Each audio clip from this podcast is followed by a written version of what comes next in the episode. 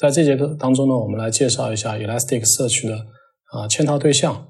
那在关系型数据库当中呢，我们会非常强调一个范式化的一个设计。那范式化设计它的主要的一个目标呢，就是为了减少一些不必要的更新。那但是一个完全范式化设计的数据库呢，经常它会面临一个查询缓慢的一个问题，因为数据库它的设计越范式化，那有可能在查询的时候呢，就要去连接越多的一个表。那范式化设计一方面帮助我们减少了一些数据的更新。呃，同时呢，帮助我们去节省了一个磁盘的存储空间。那但是在今天呢，其实存储空间呢已经变得越来越便宜了。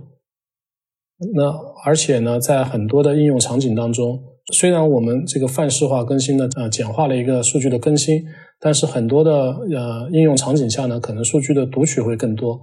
那我们会更关注这个数据读取的一个性能。反范式化设计呢，嗯，它其实强调的就是尽量不去使用关联关系。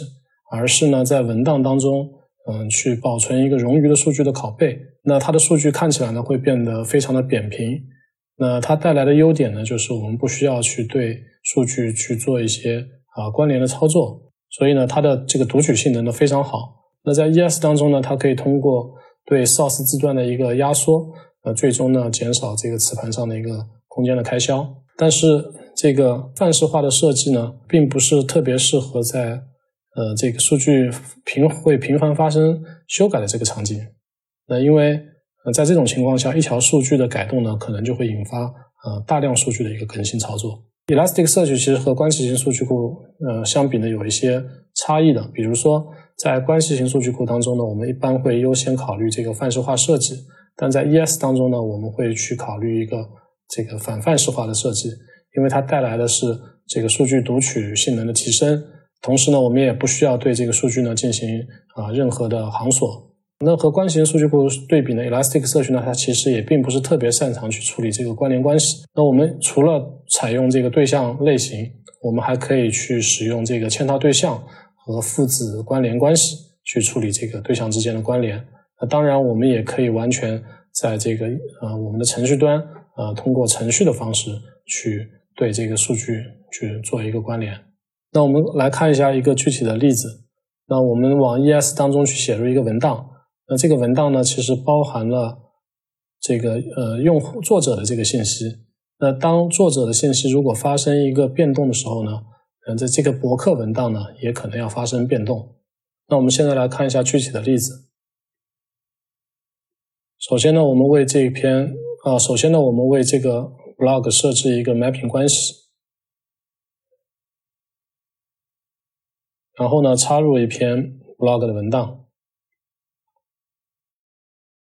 那如果说我们需要嗯去查询用户名是 Jack 的这个人，他写的一篇叫 ES 的这个文档，我们就可以通过一个 bool 的一个 query 查到这篇文档的信息。所以呢，这种情况下呢，啊 ES 是可以满足我们的一个啊存储以及搜索的一个需求的。那我们来看第二个例子。那在这个例子当中呢。我们保存了一本电影的信息在 ES 当中。那在这本电影信息当中呢，我们其实还包含了两个啊演员的信息。那它是以一个呃对象宿主的方式存放在 Actors 这个字段当中的。那我们可以看到，在《生死时速》这本电影当中，我们保存了两个演员的信息，分别是 Keanu Reeves 和 Dennis Cooper。那假设我们以前面一个例子的方式。对这个文档啊，去执行一个呃 blue 的一个查询。当用户输入 first name 是 Keanu，呃 last name 是 Hopper 的时候，呃，他执行这条命命令以后呢，他居然也能收到这个这本电影。那我们来看一下具体的例子。我们首先设置一下 My Movies 的一个 mapping 关系，它的 actors 的这个字段，它其实包含的是一个对象。啊，这个对象呢，它其实包含了 first name 和 last name 两个字段。现在我们尝试着写入一本生死时速的这本电影的信息，呃，title 是 Speed，然后它的 actor 分别是 Keanu Reeves 和 Dennis Cooper。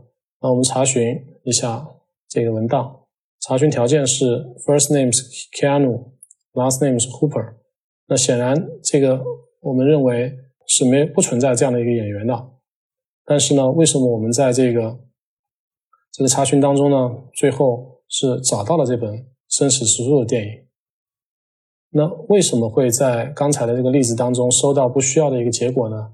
其实啊，Elasticsearch 它在做存储的时候啊，它内部对象的一个边界其实并没有考虑在嗯当中。那这个 JSON 格式呢，它其实是会存成一个扁平的键值的一个结构。那我们看，它其实就是 actor 的 first name，它是一个宿主；actor 的 last name，它也是一个宿主。那在这个时候，如果我们去做一个搜索呢，即便搜索搜索的是 Keanu Hooper，它也是可以搜到这本电影的。那在 ES 当中呢，它其实有一种叫 nested 的一种数据类型。那在这种数据类型当中呢，对象宿主当中的对象呢是会被独立索引的。那我们是通过在设定 mapping 的时候，为这个 actor 是加上这个 nested 的这么一个 type，指定它是一个嵌套的一个对象。那当这个对象设定成嵌套对象的时候，那呃，它会把这个两个文档呢保存在 Lucene 的文档当中。嗯，在做搜索的时候呢，再做一个 join 的处理。那我们现在来看一下具体的例子。我们先设定一下这个 my movies 的一个呃 mapping 关系。那通过增加 types 是 nested 这个关键字，把它指定成是一个嵌套的对象。那在这个时候呢，我们再对它呃写入一一条文档，真实时速。呃，两个演员分别是 Keanu Reeves 和 Dennis Cooper。然后，我们对一个嵌套对象如果去做查询的时候呢，那它是需要指定这个 nested 的这么一个关键字的。同时呢，要需要去指定它的 path 是在 actors 底下。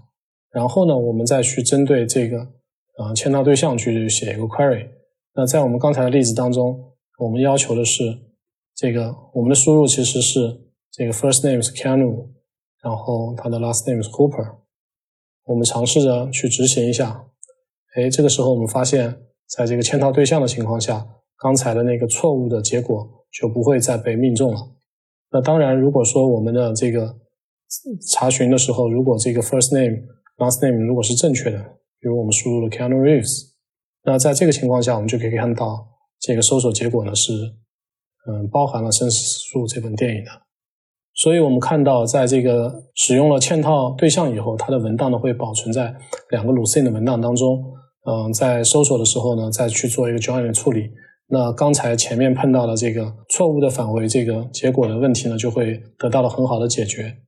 那我们现在来看一下如何对一个嵌套对象去做一个 term 的聚合分析。那其实我们需要在这个 aggregation 当中呢，去指定它的。一个 nested 的这么一个关键字，然后通过 pass 去指定它的所属于的这个呃对象的字段，然后呢为它增加一个子聚合，这样呢就可以实现对这个嵌套对象的一个 term 的分统了。那这时候我们可以看到这个呃名字是 Dennis 的这个分统是一，呃 first name 是 Keanu 的这个分统呢也是一。那如果我们对一个嵌套对象去执行一个普通的 aggregation。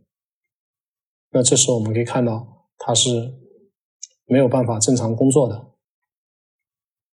在这节课当中，我们介绍了，呃，在 Elasticsearch 当中呢，我们通常会使用 denormalize 的方式对数据进行建模。